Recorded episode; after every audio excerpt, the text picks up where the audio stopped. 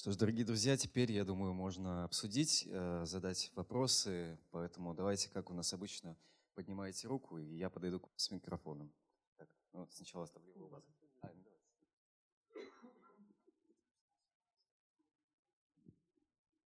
А, Добрый вечер, Иван Батуров. Ну, фильм мне, фильм мне понравился, могу сказать, больше он вызвал некоторые ассоциации. Ну, дело в том, что у нас в России, ну, конечно, много что изменилось, но кое-что осталось. Например, у нас председатель Верховного суда, а тот самый судья, который дал срок диссиденту. Более того, у нас в России до сих пор используются те методы психиатрии, которые ну, в некоторых европейских странах запрещены. Потому просто мой друг, он сын судьи, причем уголовные судьи, которые там дают ну, реальные сроки. И нет, не диссидентам, э, таковых пока не было. Ну, так он работает в психиатрической больнице, и он использует и галоперидол, о котором говорила Г- Горбаневская. Еще есть такое искусственная кома. Говорит, ну, нормально, никакой красной психиатрии не было, так что это у нас все есть. Оно в некоторой иной форме, но тем не менее э, наследники есть. Это практикуется на практике. А вопрос такой, ну вот э, вы показали диссидентское движение, э, ну, прежде, ну, как религиозное, так и, так и, собственно говоря, демократическое крыло. А вот такой вопрос. У вас есть план показать, а что стало диссидентским движением дальше? Потому что ну, вот прошла перестройка, но у вас не показано, как там они выходили в перестройку, какую роль они играли в перестройку.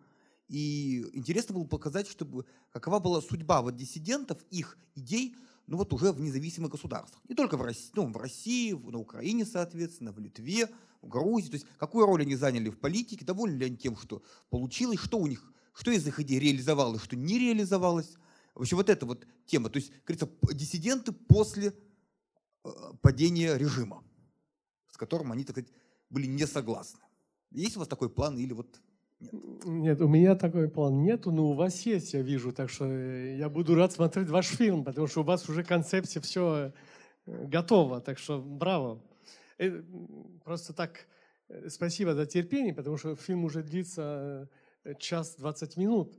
Если добавить э, эти замечательные идеи, э, мы будем сидеть э, еще много. Так что я боюсь, что это все-таки чересчур. Ну, давайте, это будет э, интересно. А вот меня, знаете, какой... ну, даже не вопрос, а вот просто хотелось бы поделиться впечатлениями о фильме. Вот у нас все время ну, любят показывать прошлое. Вот, Брежневское время, там, сталинское время. А Хотя, у нас, хотя сейчас в современной России не менее можно э, видеть драматичные истории людей, которые попадают в заключение, получают огромные сроки, огромные штрафы, э, их тоже избивают, над ними издеваются. Вот хотелось бы, чтобы вот современность нам показывали. А вот этот фильм, э, он, в принципе, ну, я не знаю, может быть, новым, э, новому поколению, может быть, что-то новое. А мы все это пережили, знали в период, когда была гласность Горбачевская. Уж ни одно периодическое издание не а, обошло эту тему. И нам рассказывали в таких подробностях, что было и не было. Рассказывали с упоением, разоблачали, да разоблачали, что страна распалась. Ельцинское время тоже можно было говорить все, что угодно, и вспоминать, и там, значит, знаете, обличать. Пока это все делалось, наверху люди дербанили страну. Народ остался с носом, без ничего. Вот все говорильня, говорильня, а вот дел-то никаких. Если обратиться к истории, то Россия никогда не жила в свободной стране. Всегда мы жили в полицейском государстве. И, ну, возьмем даже царское время. Декабристы, диссиденты. Что с ними произошло? Сибирь, каторга, виселица, расстрел и так далее. Э, Дальше большевики пришли к власти. Страна, как говорится, народ поддержал. Произошла революция. Пришла к власти другая совершенно э, категория людей. Что мы видим? Сталин. Опять лагеря, опять инакомыслие, опять расправа над людьми. Э, Ну, Хрущев немножко, значит, дал э, стране отдых, а оттепель называется. Так э, страна расцвела, вон сколько было э, гениальных людей в это время, и писателей, и журналистов, и э, поэтов, и театр расцвел, ну все абсолютно. Дальше опять застой, опять диссиденты. Э, Потом, значит, опять вроде как вольница ельцинская, все опять прекратилось, и опять мы живем в полицейском государстве. И вот, э, ну, хотелось бы современное что-то, вот что сейчас можно показать людям, что делается в наше время, чтобы задумались, чтобы, может быть, изменилось что-то. Они опять из одного, значит, века в другой, шагая вот э, э, с, этим грузом, грузом полицейского государства. Это не заказ. Я говорю, я поделиться хотела своим мнением. Я никому ничего не заказываю. Я просто говорю, для меня этот фильм не открытие, никакое там не потрясение, потому что была гласность, мы это все уже прошли. Все, мы перечитали это все, перевидели, и интервью были, и все, понимаете? А вот современности нам не показывают, абсолютно. Это, ну, это будет... я здесь ни при чем, меня извините. Так это не У только меня много грехов, не только вы, это не то... не могу на себе взять. Нет, это не только вы. Нам все время а, ну, показывают ну, то похороны Сталина, то значит да. э, вот это время, а вот новые фильмы, новое время для нас табу.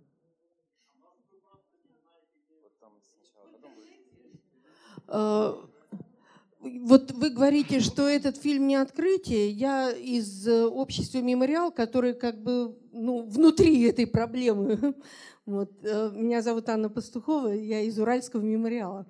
Вот. Э, для меня этот фильм открытие не потому, что я каких-то не знаю фактов. Факты многие, почти все, я знала это. Но, во-первых, то, как они преподнесены. И это настоящий учебник какой-то высшей нравственности. И кроме того, э, и кроме того, вот эта духовная как бы составляющая, она уходит из нашего общества, она вымывается. Большинство как раз не знает этой истории. Вот сюда-то еще более-менее пришли те, кто хотя бы этим интересуется и увидев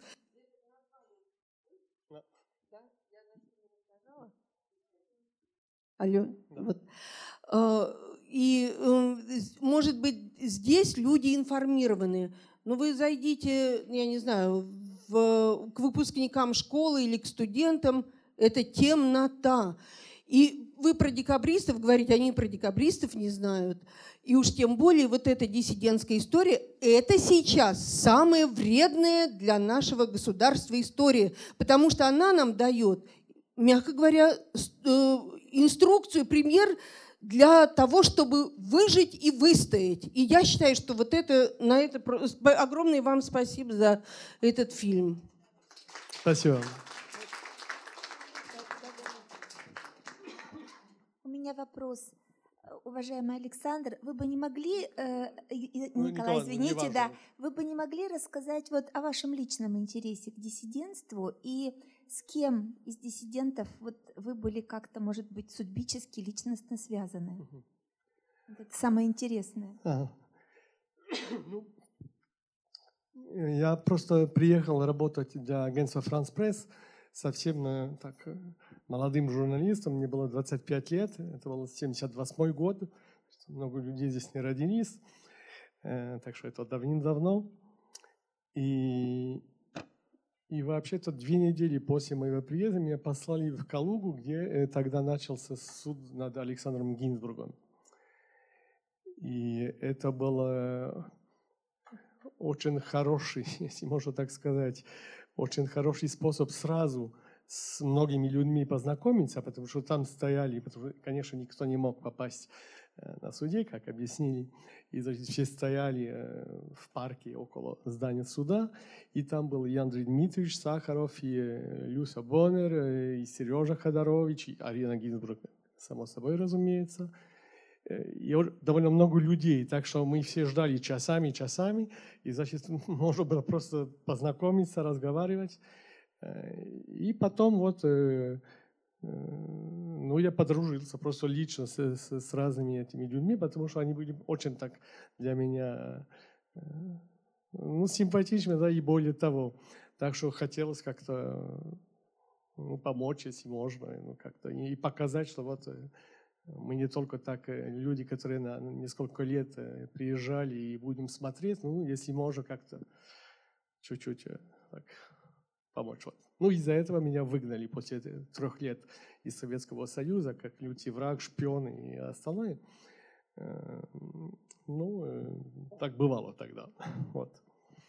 Э, так что вот я, я вообще-то был знаком с, ну, со всеми, потому что это было тогда довольно просто в Москве, в Украине или в других, потому что мы не могли так, как иностранцы, путешествовать так свободно.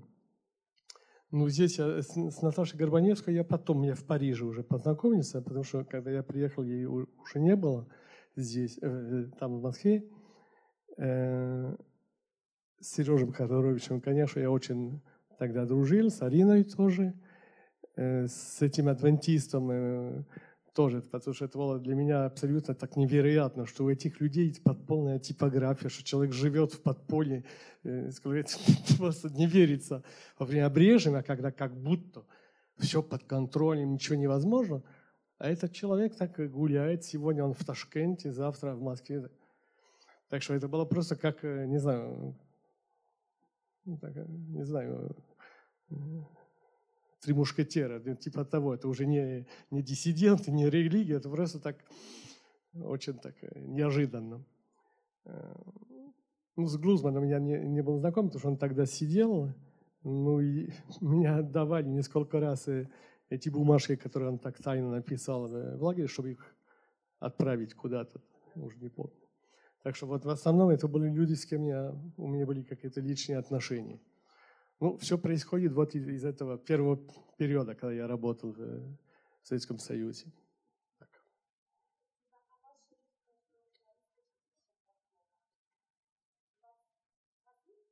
Ничего, абсолютно абсолютно ничего. Я, я э, сын врага народа, ну, югославского народа, э, не советского, извините. Э, так что я уже родился в Париже.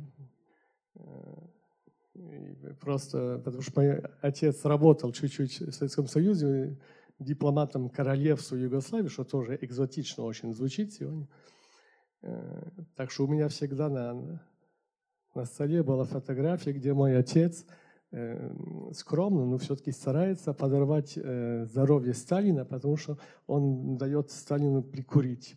Было как это, когда они подписывали какой-то договор с Югославией, и была такая совсем неофициальная фотография, я это нашел много лет спустя в архивах здесь.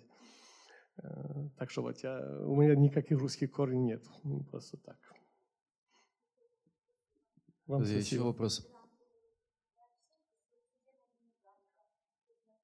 Может быть, у кого-то еще есть вопросы?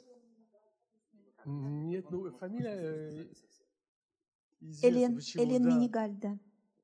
Нет? Нет, ну почему-то я как раз читал эту фамилию вчера или вчера. Э. Она делала фильм, может быть, недавно с мужем или что-то так. Может быть, анонс книжки.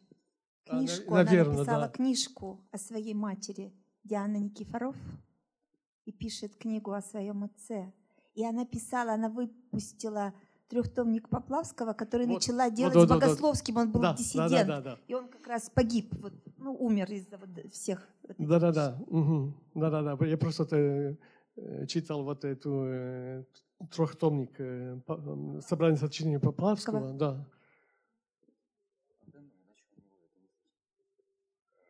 Друзья, может быть, еще вопрос у кого-то есть? Э, смелее поднимайте руку, я подойду. Спасибо большое. Очень хороший фильм.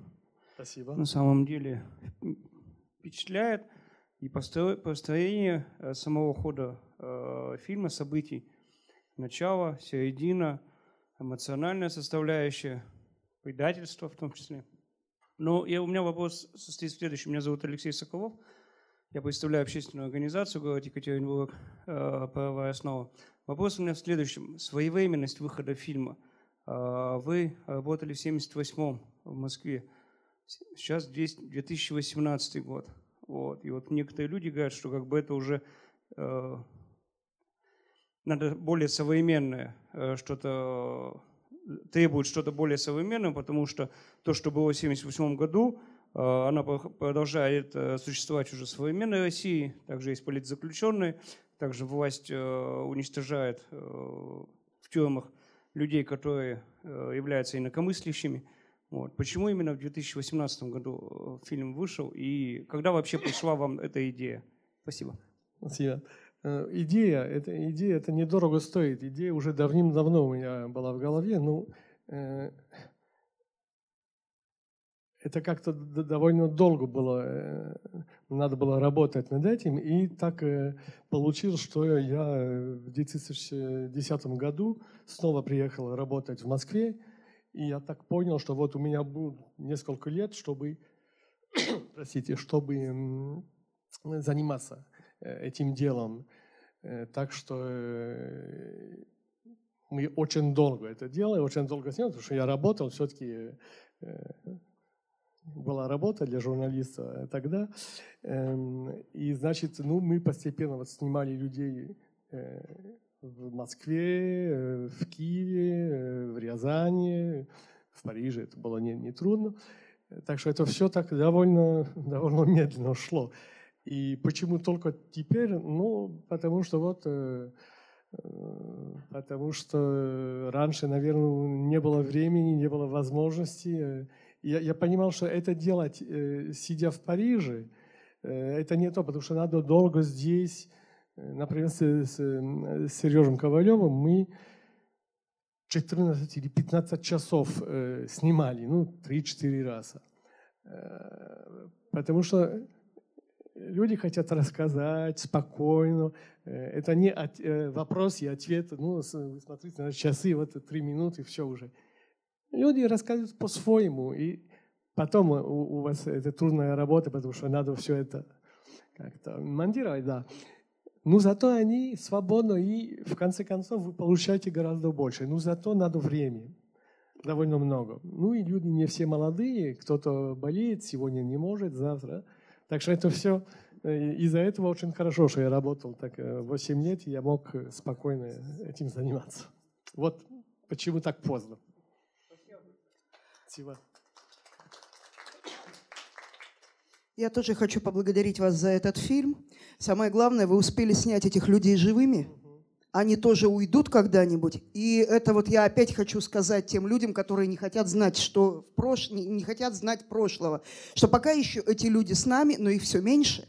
И потом нам уже будет не к кому обратиться. Мы, может быть, и будет интерес, а уже не к кому. Так что спасибо вам, что вы это сделали сейчас.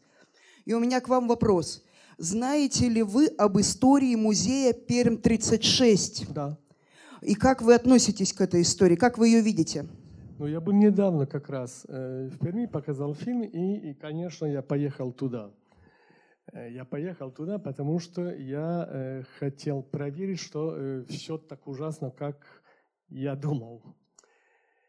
В принципе, нехорошо, но не так ужасно, как было в начале, после захвата музея. Значит, э, вернули какие-то экспонаты. Ну, э, конечно, стучать нехорошо, но все равно.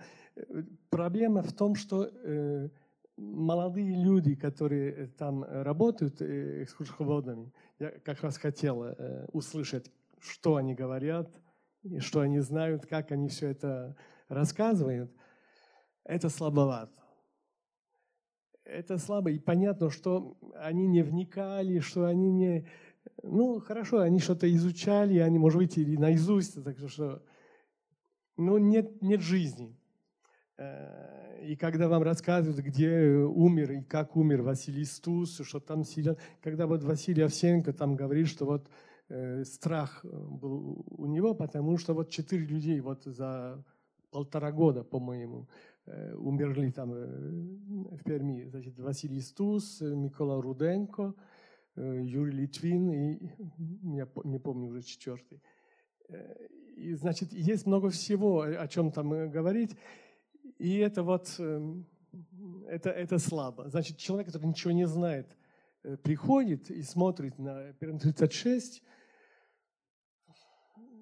я не, не, не очень уверен, что он он поймет действительно, что и, и как.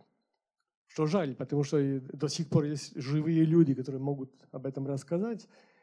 И, наверное, было бы неплохо просто, чтобы были какие-то э, вот интервью, видеоролики, где люди рассказывают, ну вот я здесь сидел, ну что это было, как.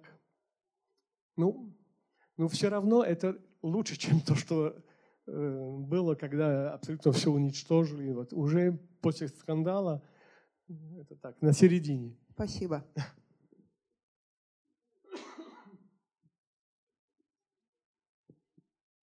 Друзья, ну, последний вопрос. Может быть, кто-то собрался? Но если нет, тогда давайте поблагодарим еще раз режиссер Николя Милетич у нас в гостях. Спасибо. Спасибо всем. Спасибо, что пришли.